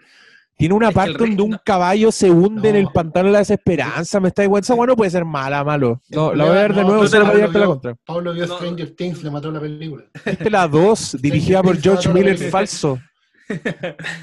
No, en serio, ¿cachai? Que hay un George Miller que es como canadiense, una weá así que no tiene nada que ver con George Miller. Y la historia sin fin 2 es dirigida por George Miller. Y yo dije, ay, pero esta weá va a ser la raja. Y era una mierda de película. Bueno, fue un- una temprana desilusión cuando no existía Internet Movie Database. Yo no veía los, los- los nombres de las carátulas y se engrupía. No te salía entre paréntesis primero, segundo. Oye, yo todavía estoy tratando de pensar qué película Mi me película, gustaba. mi película mala yo la tengo clara desde siempre, de hecho no la quiero volver a ver. Estoy seguro que es pésima. Y- pero cuando yo la vi en el cine hace mucho tiempo en una lejana galaxia, eh, yo salí muy feliz del cine y creyendo practicar artes marciales y todo. Era Remo, la aventura comienza. Una weá que obviamente nadie conoce porque es una película horrible. Y que no tuvo segunda parte, la aventura no, No, de hecho, comenzó nomás. Sí. Comenzó y quedó dando mismo, por lo mala que era, pero yo salí muy contento del cine esa vez y espero no volver a verla nunca, porque no quiero romper esa ilusión. Pero no, es que esa yo no la veo hace demasiado tiempo. Una, sé que otra era, es que son todas esas películas, mi amigo Mac. Ah, no. Ah, pero es que esa weá, no, yo- esa weá yo la vi, yo la vi como a los 10 y dije, oye, la weá mala, vámonos de esta mierda. Como que caché al tiro que era mala, po. Era Pues la estaban dando en la tele y yo la veía, la veía mucho, no sé si la encontraba buena, pero la veía mucho y la daban siempre en la tele. Pero ¿Tú cachai que igual esa, esa película yo la encuentro fascinante porque eh, es una película hecha directo para el mercado del video, del home video, pero que a Chile, país bananero, llegó como estreno en cines. Y no solo llegó como estreno en cines, sino que fue un poco un fenómeno la weá. Si, Un yo me acuerdo que había, había Macmanía, era como la película del momento que todos fuimos a ver al cine. Y la weá era horrible. Y hay como una leyenda urbana que dice que esa película es de. la produjo McDonald's. Porque tiene una secuencia, tiene una secuencia musical en un McDonald's. Y la weá se llama Mac and Me. Entonces, igual, no, no sé qué tan cierto sea esa weá, pero. No, No, esa weá tenía es mala. como. eh, ¿Cómo se llama? Publicidad nomás, pero no era de McDonald's. Pues igual le fan no tenía presupuesto. pues. Sí, es muy pobre. Pero es que, pero es que por eso, por eso mismo yo me creo. Toda la película. Sí, pues yo me creo que es una película hecha por una marca, porque no, no es una producción de Hollywood, ¿cachai? Yo me lo creo completamente. Esos monos culeados son horribles, bueno, en fin. Y el, y el mono, mira, Pizarro, esto es verdad. Pedro Pizarro dice que Mac tenía que tomar Coca-Cola para vivir, y eso es verdad. Era puro placement esa weá. Eh, Vamos a tener que hacer un flipcast de eso. No, me acordé de otra. ¿Sabes cuál? Highlander. La última vez que la vi. La, la última Mira, respeto. pero era mala esa. Yo, yo creo que no la vi nunca. Yo me la repetí. Es que tiene problemas grave de ritmo esa película. Highlander, no, si Highlander tiene problemas, tiene problemas de ritmo y de presupuesto y de Y de presupuesto. Sí, Pero- eh, hay partes que no tiene. Sí, pues, es que- Sí, pues la historia es, es demasiado atractiva, pero al repetirte la película como en el paso del tiempo ya no, no genera lo mismo. Igual es mucho, mucho, mucho mejor que la 2, que la 2 es una mierda completa. Oye, pero mira, aquí yo, yo quiero, quiero decir dos cosas, pero acá en, el, en, el, en los comentarios, en el chat, alguien dice que yo siempre comento una película de, de monstruos clásicos versus unos niños. Ya, esa weá se llama Monster Squad y me gustaba mucho cuando chico y cuando, cuando la vi de nuevo, me pasó que muchas escenas que yo recordaba así, muy la zorra, como con efectos especiales a toda raja, en verdad la weá se veía como el pico, pero nunca diría que esa película es mala porque esa película me encanta, la encuentro buenísima. Pero tengo la respuesta perfecta, la encontré y voy a ir a buscar la película que yo veía cuando chico y que amaba y que es, pero una soberana mierda, weón. Y, y alguien diga algo porque voy a ir a buscar, Ya. se las voy a mostrar. No, mira, a- a- en, en todo este escenario, como hay muchas películas que daban en la tele mucho, mucho tiempo y las pasaban repitiendo, que son muy malas, pero no sé por qué eran It. Yo creo que el mejor ejemplo, yo tenía un compañero It. Especies, No, It, sí. la miniserie. La miniserie, la original, es mala, es muy mala. Y, Sobre todo y la que dan Especies el también. Pero es que Sobre nunca la fue parte que popular. el lunes. La del domingo era más buena, pero la del lunes era como. Sí, pues, la primera parte de los cabros chicos era la que salvaba, pero eh, Sí, cuando la repetí ya con el paso del tiempo, y, así hay un montón de películas como eh, que eran populares como de la tele, que las pasaban dando eh, payasos asesinos del espacio A exterior. mí me que- pasaba que lo- los primeros años que tenía cable, ¿Mm? daban una película que era como de. Parece que era Andrew McCarthy, no sé. Se llama Only You. Y la daban así como. Había que rellenar un bloque de horario del cable. La daban como a las 2, 3 de la mañana. Y ahí estábamos viéndola, viendo los weones, mientras esperábamos algo bueno a las 5, 6 de la mañana. Y sí, pues, no era buena. no, po. Ya, Diego. Llegó el Diego, trajo la película. Fue a buscar la película. Fue a buscar el DVD. Oye, el callampazo. Está ahí, weón, es un Blu-ray Collector's Edition, weón. Mira. Action Factory, dale. Aquí está. Ninja 3, La Dominación. Ah, ¿Alguien vio esta película? ¿Alguien sabe qué película es esta? Te sacaste una Canon Grupo, ¿no? La vimos una Es, vez. es de las canon. Yo te, yo te la mostré malo porque es una película que es verla para creerla. Mira, Sí. Ninja 3, po. piensen una película donde al- en el que de entrada se llama Ninja 3, pero no tiene nada que ver ni con Ninja 2 ni con Ninja 1, que son otras películas de canon. Se trata de una loca que es ella, que es como una profesora aeróbica, que en la primera escena de la película un ninja muere durante una batalla culeada muy kuma y el espíritu del ninja posee a esta huevona. Loco, tiene ninjas, tiene mucha sangre, tiene una escena de exorcismo donde una katana flota porque le hacen un exorcismo a esta loca y la loca así flota. Bueno, yo vi esta weá a los 10 y dije, esta es la mejor película de la historia del cine. Lo tiene todo. La persecución. Mira, ahí está. Nada puede matar a un ninja. Puta, la weá mala, loco. Así que lo más lindo de eso es que la gente de Canon iba a festivales como los de Cannes y todo lo que tienen a vender las películas, pero las películas no las tenían listas. Las iban inventando mientras las vendían. Sí, pues era con el puro Entonces, tú podías afiche. ver esta película y imaginarte cómo la vendieron así en una carpeta vacía, porque tenían a la actriz y decían, ya, ella es la protagonista y la película se trata de esto, pero necesito que salga. Sí, sí, sí tiene, la cuestión. es Como que, y le iban metiendo ahí, filmando sobre la marcha, weón. Es que yo, tiene como tres directores, weón. bueno, yo encuentro que esta película lo tiene todo. Si era. En una parte a la loca se le ilumina la, la katana y es como un sable láser, pero la weón es ninja. Oh, la weón. Además, era como una época que yo creo que Canon fue un responsable, que había como una fiebre por los ninjas. No sé si te acordáis, pero era como una moda así, los ninjas. Yo me acuerdo que en mi colegio había buenos que tenían revistas de ninjas y uno fantaseaba con las estrellas, esas estrellas culiadas que tiene ese ninja ahí. Oye, qué Decía, mala esta acuérdate, tú- había una saga que se llamaba Ninja Americano, protagonizada por Michael Dudikoff. Sí, pues era de parte de la, de la fiebre Y ninja. tenía, la tenía parte 1, 2, 3, 4 y hasta la 5. Nunca, No, nunca no. se olviden que Canon Group era tan genial que hizo desaparecer una acción 2 antes que la 1. Nunca se olvida. Hueones genios, pues loco. Oye, esa- ese es un documental que se llama Electric Boogaloo, que es un documental sobre la historia de las películas canon y que tiene un montón de anécdotas que son escucharlas para creerlas. Pura joya. Pura joya. Ya, oye, contestemos un par de preguntitas más y damos por cerrado este Charquicast. Ya que, ya que Briones se arrancó, Natalía, dinos. Ya, Nicolás Merino, el siguiente que está ahí en cola. Nicolás. Ya, Nicolás, ¿dónde estás? Claro, ¿Dónde estás, me- Nicolás? Me desbloqueé yo. Excelente. Cuéntanos. Eh, saludos primero, obviamente, y agradecer. Y son dos. Hay una que he cachado que siempre la chutean. Bueno, dos, porque tiene su respectiva secuela, que a mí me gustan mucho y me gustaría saber qué opinan, porque también he escuchado que son malas. Eh, las dos Trainspotting. Y la otra parte, un poco de la ignorancia. Claro que hablaban de la dificultad que significa de repente no tener la oportunidad de recuperar la plata haciendo una película dedicada al streaming. Pero bajo esa lógica, ¿qué saca Netflix con, con entregar plata para El Camino, por ejemplo?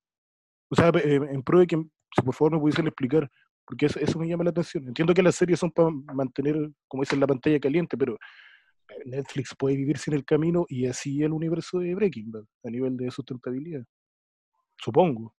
es que, Eso ¿Quién, quién- quién quiere contestar esta pregunta? eh, ya, es que, eh, que no se le olvide, por favor. Sí, no se nos olvidara. es que, en primer lugar, yo creo que El Camino igual es una película barata de hacer, comparado con otras producciones. Y dos, Netflix corre por una vereda propia, si tienen como 180 millones de, de suscriptores a nivel mundial, entonces esos números el, y la plata que, que está como proyectada en ganancia, más que lo que ellos mismos generan, eh, les da el espacio para, no sé, este mes, en, en agosto, el día salieron las novedades, son 12 películas originales y algunas, y las mandan a hacer como, hay una argentina y una colombiana y, así van saliendo, man- mandan a hacer a todo el mundo, entonces eh, yo creo que corren por su propia vereda, pero es muy raro que, que hagan películas muy, muy costosas, como que les representa una mayor inversión. Ahora salió que los hermanos rusos van a hacer una película de 200 millones de dólares, pero es porque son los hermanos rusos y porque es Netflix, pero...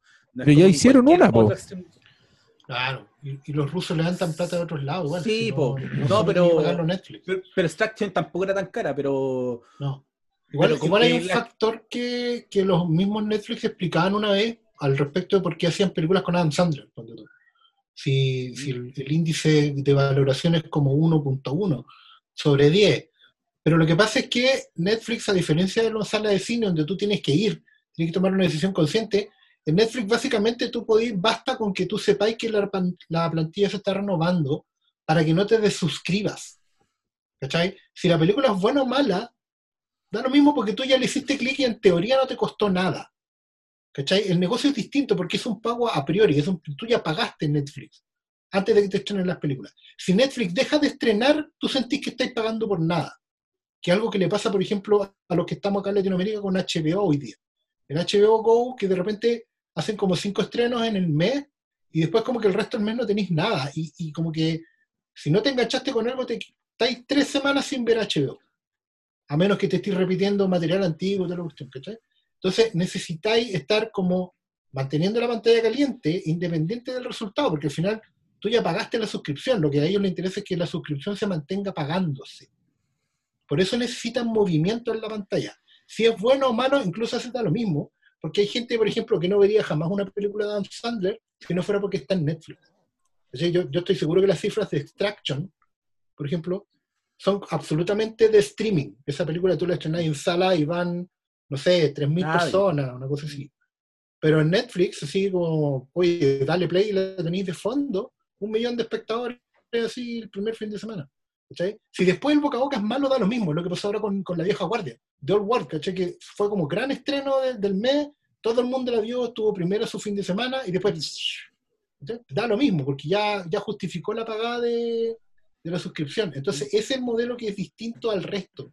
Y ahí es donde los locos entienden que tienen que mantenerse poniendo el billete, poniendo el billete, poniendo el billete. La plata trae plata y da la vuelta a la rueda. No, y también una cosa que hay que considerar en el modelo Netflix es que Netflix tiene una cantidad de información que nosotros no podemos ni imaginar. O sea, si estos y, ponte tú, invierten en una temporada completa de Full House, que es un sitcom culiado que no le importa a nadie, weón, que no tenéis por dónde, muy añejo, es porque los locos saben que hay gente buscando Full House en Netflix, ¿cachai? Entonces, cuando yo, yo intuyo que el camino que a ti te llama la atención, yo creo que es para eso. Netflix lo que está tratando de hacer es llenar el catálogo, ¿cachai? Tienen, saben lo que busca la gente, saben cuánto rato ven las weas la gente, saben, saben si la paráis y si la volvís a poner después, ¿cachai? Saben cuándo te repetís las weas y con eso entre edad de los usuarios, perfiles, ¿cachai?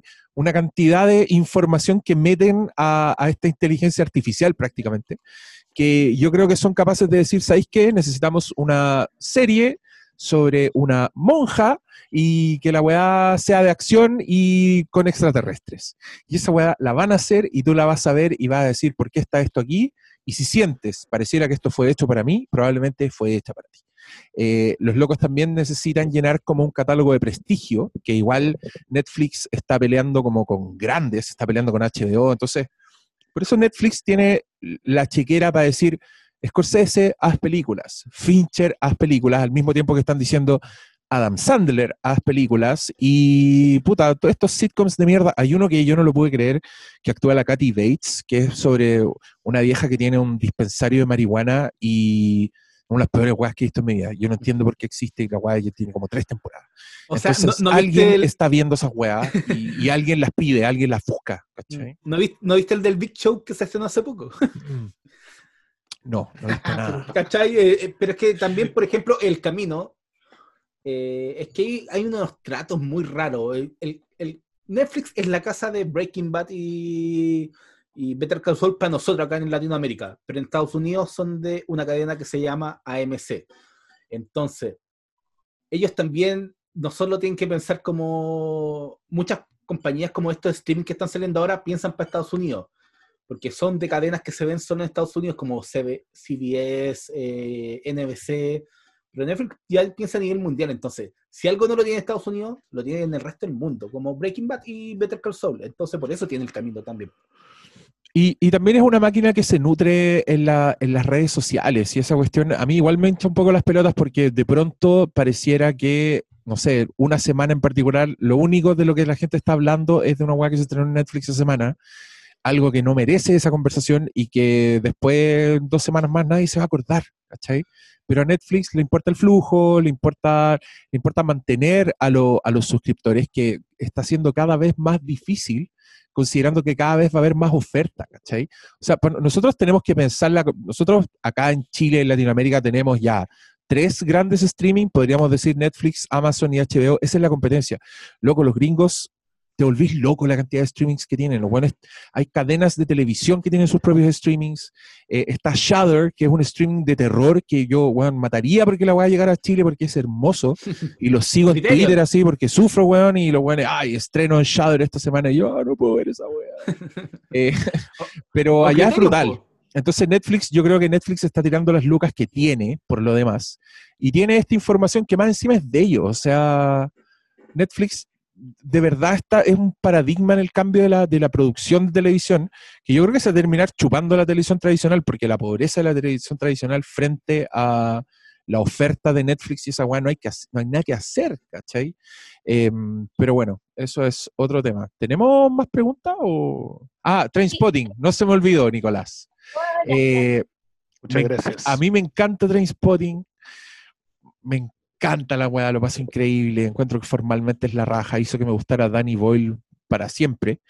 eh, incluyendo películas de él que no le gustan a nadie. No entiendo por qué, pero a mí sí me gustan mucho.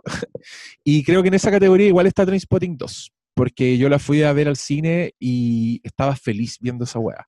Eh, para mí fue como un reencuentro con personajes que quiero mucho. Encontré muy coherente la actualización, ¿cachai? Como que pasaran todos esos años entre medio entre los actores ya le da a la weá un impacto heavy, pero además que, fue, que encontré que fueron muy fieles a los personajes, con lo que hicieron con esos personajes 20 años después. Lo que hacen con Spot eh, es hermoso en Trainspotting 2. A mí me encanta lo que hacen con Spot. Y, y el principio, o sea, recordemos el primer plano de Trainspotting, son los pies de Renton corriendo por la calle porque el weón se está pelando unos discos de una tienda y el primer plano de Trainspotting 2 son los mismos pies de Renton, pero el weón en una trotadora. Me estáis weando, la weá buena. De- a mí de ahí en adelante me gustó Trainspotting y no sé qué, qué, qué- por qué a la gente no le gustó. Nunca, nunca te iba a recibir el mismo impacto de Trainspotting. Pues igual, uno la vista hace 20 años atrás, era de otra persona. Y dos, la weá es como una irrupción así de juventud, de energía, que es irrepetible. Y esta otra weá se trata de unos cuarentones culiados fracasados. Entonces, esa energía no iba a estar de ninguna manera. Son dos películas muy distintas, pero que siguen y son muy fieles a sus personajes, así que a mí me gustan. Yo sé que a Malo también le gusta Trainspotting 2 porque la pusimos en nuestras listas de, de mejores del año. Sí. No, buena, buena. ¿Te leíste los libros? No, no, me dio, me dio paja leer los libros. Ya, te cuento algo. El, al final, cuando en la, pe- en la película de la 2, eh, creo que Renton lee los papeles que tenía Spot pegados en, Sí, en la ventana. Esas, esas líneas que lee son las frases, son las primeras oraciones con las que parte el primer libro. Qué lindo. eso, era Sí, porque, si te- porque el, el libro son varios capítulos en primera persona, distintos personajes. Y el primero es de Spot. Y esas son las primeras palabras del primer libro. Y esa era para ahogarse en el cine. La raja. Eh, aquí alguien pregunta si me están pagando por la repetición de Pacto de Sangre. qué risa, qué risa tu pregunta. Ya. Natalía, ¿tenemos más? Pedro Imagina que te pagaran. ¿Te imaginas? Qué lindo sería. Pedro Pizarro tenía una pregunta. ¿Quién? Hola, Pedro yo. Pizarro. Pedro. ¿Cómo están, cabros? Buenas noches. Bien, Oye, Pedro. ¿Cómo estás tú? Con frío. Bien. Oye, quería preguntarle sobre este artículo que salió eh, de mm, Roger Dickens explotando porque Dennis Villeneuve veía películas de Terrence Malick en el celular. Eh, ¿Qué opinan ustedes de eso? Eh, y mm, si piensan que con esto, la pandemia y todo esto, la forma de hacer cine se va a reinventar eh, pensando en que la gente vea más películas en su smartphone, así como en antaño los cineastas hacían películas considerando que la gente iba a, ver, a verlas después en sus teles cuadradas. ¿Qué opinan al respecto? Ah, yo, yo en ese sentido soy bien vieja escuela. eh, me da urticaria. A veces yo, en el- una vez vi a un señor viendo Roma en su celular y me dio así, pero ganas de romperle el celular, así como, pa, no veáis esta weá, como el meme de Batman así que pega la cacheta. Eh, pero yo lo he hecho al mismo tiempo, pero no, no para ver grandes películas, ¿cachai? Me, gusta ver o películas repetidas, o especiales de stand-up, o capítulos de series que, no sé, que, que no me gustan tanto, no tengo ningún problema en verlas en el teléfono. Pero yo no sé si va a cambiar tan rápido el cómo se hacen las películas. Sé que en Estados Unidos había un streaming que era específico para ver en el celular y que tenía cortos verticales. Y yo escuchaba esa weá y yo dije, no, no cuenten conmigo para nada. No me voy a suscribir a esa weá, encuentro fea las weas verticales, mi cerebro piensa en horizontal y, y no, no, no, ves que ojalá que no cambie. Yo creo que igual hoy en día las weas tratan de replicar, siguen tratando de replicar la experiencia cinematográfica. Incluso a mí me llamó la atención The Voice, que me la repetí hace poco para un capítulo de Siempre Halloween, que va a salir hoy día mismo, de hecho, así que si quieren trasnochar, esperen un rato porque voy a subir un podcast de Siempre Halloween sobre The Voice. Loco, The Voice es una serie de Amazon que son ocho capítulos y la weá está en formato 2.35. Está en el formato más ancho de las películas. Yo no entiendo por qué es así, una weá así que nunca vas a mostrar en el cine y que está hecha para verlas con tele. O sea, nos cagaste con, un- con dos rayas en tu, en tu imagen y yo creo que eso fue solo una decisión artística para mostrarte una weá como si te lo hubiera mostrado en el cine, ¿cachai? Entonces, de- tomando solo ese ejemplo, yo creo que no va a cambiar tanto. Creo que sí, eh, obviamente por la pandemia todos estamos consumiendo nuestras películas y nuestra ficción en- de forma casera y por internet, pero yo no creo que afecte, yo creo, y creo que al contrario, capaz que estamos todos locos por volver al cine y tengo la esperanza de que incluso las weas sean más cinematográficas, así como aprovechen, onda, para esto era la wea. Y esa es mi respuesta a esa pregunta. Me gusta tu optimismo. Yo puntualmente, cortito, lo de Villeneuve y el iPhone, eh, yo creo que Villeneuve fue súper naif, cayó en la trampita de la pregunta y lo sacaron la cuña completa, porque hay evidentemente hay un problema ahí que tiene que ver con, con, el, con que se va a topar con Nolan. Nolan y Villeneuve están en la misma casa en este momento. Normalmente uno sale, el otro entra y así está todo bien. Pero ahora, porque Tenet se tiene que correr y Duna viene para el otro año, se van a topar. Y claramente Villeneuve trató de separarse de Nolan, ¿cachai? Diciendo, bueno, yo no tengo problemas si no hay sala, ¿cachai? Yo, oye, seamos todos amigos, la, la mía la pueden dar en otras pantallas. Si yo, y ahí se tiró la pachotada de gilado. Eh, pero eso te habla también de un tema con, con cómo podrían cambiar las cosas en el sentido de que ya no va a haber un periodo de ajuste largo, yo creo que hasta el 2025, en que vaya a tener demasiados estrenos pesándose los talones uno detrás de otro, y varios van a pagar el pato en esa pasada. Hay varias películas, ya hay películas, ponte tú, de Disney, que eran uno de los estudios que más estrenos tenía programados en el año. Disney llegaba a tener un estreno mensual. Eh, entre grandes, medianos y chicos. Entre grandes y medianos, en realidad, porque son las películas chicas de Disney son de 120 millones, que hoy día claramente les sale más rentable tirarlas a Disney Plus. Está el caso de Artemis Fowl, que era una adaptación de unas novelas que igual tienen relativo éxito, eh, novelas juveniles, pero que, bueno, incluso dirige Kenneth Branagh, ¿cachai? No era como una película barata. Pero esa nos daba por aguantar una pelea de, de quién llega a la sala de cine. Eso va a ir pasando. Películas que son medianas van a ir bajando rapidito al streaming. Entonces vamos a tener un periodo de ajuste largo. Además que los estudios van a pasar un par de años sin recuperar lucas. Lucas que gastaron en el 2018, el 2019, que las iban a recuperar este año. Entonces ahí la bicicleta empieza a alargarse mucho. Entonces, ¿qué va a pasar en ese periodo? Que vamos a tener ajustes de distintos tipos. Hay gente que va a empezar a planificar películas con menos presupuesto. La otra había unos reportajes que decían que hay películas, ponte tú, que ya están planificando con menos escenas de acción, menos besos, ¿cachai? Menos intimidad entre los actores para...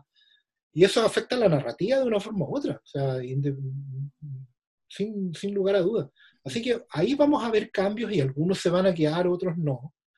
Eh, y ahí veremos. Ahí va a depender también de nosotros como audiencia también, cuánto estemos dispuestos a aceptar, ¿cachai? Si hay una película que, hablando en broma o hablando en serio, digamos, si, si el tipo salta de la estratosfera, eh, ¿qué estamos dispuestos a ir a ver, ¿cachai? Si decimos, oye, el tipo de verdad saltó a la estratosfera, esto tengo que verlo en una pantalla grande. ¿cachai? Y otros dicen, no, da lo mismo. La puedo ver en, en computador aquí, arriba de la guatita. ¿cachai? Entonces, esa- ese, ese cambio de conducta es el que vamos a terminar viendo cuántos se quedan, cuántos no. Es incierto igual.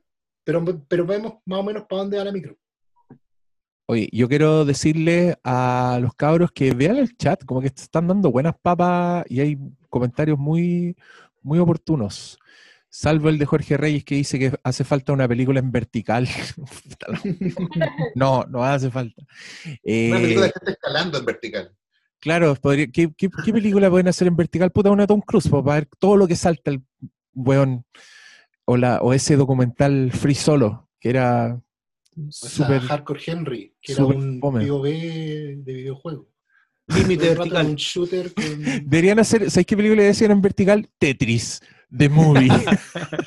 ¿Tú, ¿Quién fue el que contó que había un- una película que era como puro chat de redes sociales? Con ah, sí, pues yo? Unfriended. Unfriended. Hay varias, en verdad. Una es Unfriended y la otra es eh, la del. La del chino, es coreano. Buscando. Sí, Searching, esa. Y, y Unfriended tiene segunda parte que se llama Unfriended 2. Deep Web. Muteado, desbloqueado y vuelto a agregar. Unfriended 2, Era la Deep Web, weón.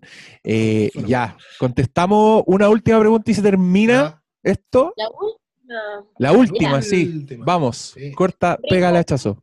Que ahora pueden ver que Doctor Malito ya se está frotando los ojitos, entonces ya... Sí, ya ahora ven que en verdad está Tatita el malo, pues si se hace como el joven del grupo nomás, pero en verdad, Desperté muy temprano, loco. Además, no voy a decir por qué. doctor Tutito. Ay, ¿qué? Porque saliste a violar la cuarentena, qué weá. Estoy, estoy viendo una serie que se estrena como en dos semanas más. Ay, perdón, por Ahí- don ahí- Ahí Netflix. se gastan los millones en Netflix. Pero, pero ¿y qué estabas viendo? En Pero cuenta que el estabas viendo, po. este. El Witch Alfred. Eh, Umbrella Academy. Está Ah, bueno. Solo diré, está bueno. nobody cares. Nobody cares. Está mejor que la 1, ¿no? Ah, no puede decir. Está embargado, doctor Malo. Ay, pero mira, mira, podéis, podéis poner un dedo para arriba un día para abajo. Eso no es, no es romper el embargo. Dale, dale. soy- Dale, no sé, weón. Ay, weón, dale, alguna weá, un ¿Estás gesto. contento, Gerard Way? Ese. Hizo, hizo el, el saludo de Hitler. Yo quiero que saquen un pantallazo y lo funen. Porque andaba funando a la influencer. Mira, weón, como se Va a frota venir. los ojitos de una guagua. Ya, última pregunta. Ya, Richard Kimball, le toca. Richard Kimball. Ya, ¿dónde está Richard Kimball? I don't care. Hola, hola, mucho gusto. Mira, ahí honor- está el doctor un honor- Kimball. Un honor que me hayan invitado a participar. Eh, tengo la edad de Tom Cruise, así que yo creo que Mira. soy uno de los más seniors dentro del grupo. ¿Dónde Eh, estáis saltando de la estratosfera, hombre, por Dios? Acá nomás, cerquita. Mm. Eh, quería preguntarles por el tema de la Zack Snyder Justice League.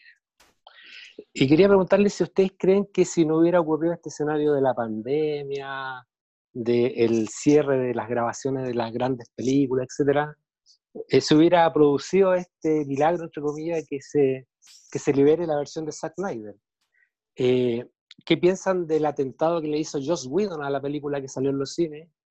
¿Y qué esperan de las nuevas, los agregados que le está haciendo Zack Snyder a la película? Porque se supone que va a tener un metraje más largo que aún el que estaba ya grabado. Entonces, ¿qué podemos esperar de eso? Gracias. Muchas, bueno, muchas gracias por tu pregunta. Y este es un tema sensible para, para varios panelistas de este podcast. Eh, hubo un señor que aseguró que esto nunca iba a ocurrir. Hubo otro que lloraba eh, de emoción, que lloraba en la Liga de la Justicia de Joss Whedon, así que calculen cómo está, pero justo no está el sureño falso, ya sabemos, ya volverá para que le preguntemos, pero mm, yo, yo como dije en un podcast, en, en el mundo ñoño, la U sí tiene estadio, porque la cagó que esta weá se suponía que nunca iba a ocurrir. Y yo creo que das en el clavo al hacer tu lectura de la pandemia, porque la, el- ahí tenías otro streaming que está peleando, ¿cachai? Es un streaming que va, va a necesitar caballitos de batalla, donde Disney Plus ya, loco, está haciendo series de Star Wars y que son a toda raja, eh, donde tienen series de Marvel que también son a toda- o sea, tienen grandes propiedades intelectuales, ¿cachai? Tienen grandes marcas, grandes caballitos de batalla con lo que hacer lo suyo, lo cual explica también un poco el frenesí de Netflix de hacerse con su propia librería, de hacerse su propia mitología, ¿cachai? Sus propias series, sus propias, sus propias marcas. Y básicamente el streaming de Warner, que es, ¿cómo se llama, Malo? Es HBO Max. Max. HBO Max. HBO Max se dio cuenta, dijeron, puta loco, tenemos aquí en, nuestras, en nuestros discos duros la posibilidad de salir con una serie, porque la weá la van a hacer súper larga y en, capítulos, con Batman, Superman, La Mujer Maravilla, me estáis weando, y ya hay miles de personas que le están pidiendo, entonces yo creo que estos locos aprobaron esta cuestión para salir a pelear con, con los Mandalorians, con los eh, Capitán América versus el Falcon, ¿cómo se llama esa weá? Winter Soldier con, con Falcon. Y, y todas las weas anunciadas también, que son como puta, todas las series imaginables del mundo. Entonces, yo creo que obviamente tuvo que ver y estoy muy feliz de que lo veamos. Creo que nunca ha pasado. Sí, lamentablemente está el antecedente, por ejemplo, existe el, el corte de Paul Schrader de la película Exorcist, que hicieron una precuela del Exorcista y la hizo Paul Schrader, que es el guionista de Taxi Driver, que es un buen cabezón, así, muy de cine espiritual. Y Warner vio la weá y dijo, no, esto es una mierda, como que no nos sirve. Contrataron a Rennie Harlin, director de... Duro Matar 2. Duro de Matar 2, pero no te tiraste una buena, director de... La pirata. La de pirata. la- director de La Pirata, de, de Los Jóvenes Brujos, de puras weá, para que, para que terminara la película que empezó Paul Schrader. El loco filmó mucho, le puso efectos especiales, escenas de exorcismo que no tenía el otro weón. Y se estrenó y a la weá también le fue mal. Todos encontraron que era una mierda. Y tiempo después Warner dijo, ya sabéis que saquemos igual el, el Schrader Cut, porque hay gente que parece que lo quiere ver. Y lo sacaron y tenían razón, es una mierda. Entonces, acá también está el riesgo de que, puta, que no nos guste la Justice League de Zack Snyder. Yo creo que eh, nos va a gustar. Sí, nosotros igual. Yo a Zack Snyder le perdono sus cagazos porque creo que compensa con weas muy bacanes. Pero no sé si hace buenas películas, ¿me cachai? No podría recomendarte una de Zack Snyder y decirte, sí, esta es una gran película. Pero bueno, tienen weas increíbles esparcidas en sus películas y buenas ideas. Así que estamos con esperanza. ¿Y ustedes? Pero Bat- Batman v Superman a esta altura ya es un clásico, ¿no? Sí, pero yo no, no sé si es una gran película. O sea, creo que es una película muy problemática, tiene muchos problemas. Y me encantan muchas secuencias y creo que es el mejor Batman. Y otras weas las encuentro como el hoyo, ¿cachai? Yo creo que Zack Snyder no sabe hacer películas en el sentido que no sabe contar una historia.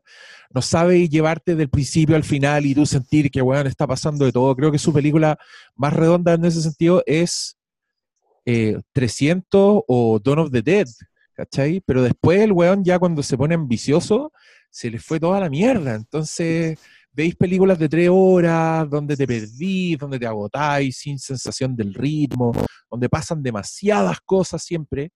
Y capaz que eso sea Justice League, pero estoy seguro que va a tener unas weas muy bacanes y que le vamos a perdonar todo. Yo voy a agregar un tema ahí porque efectivamente el factor pandemia eh, sigue modificando las cosas.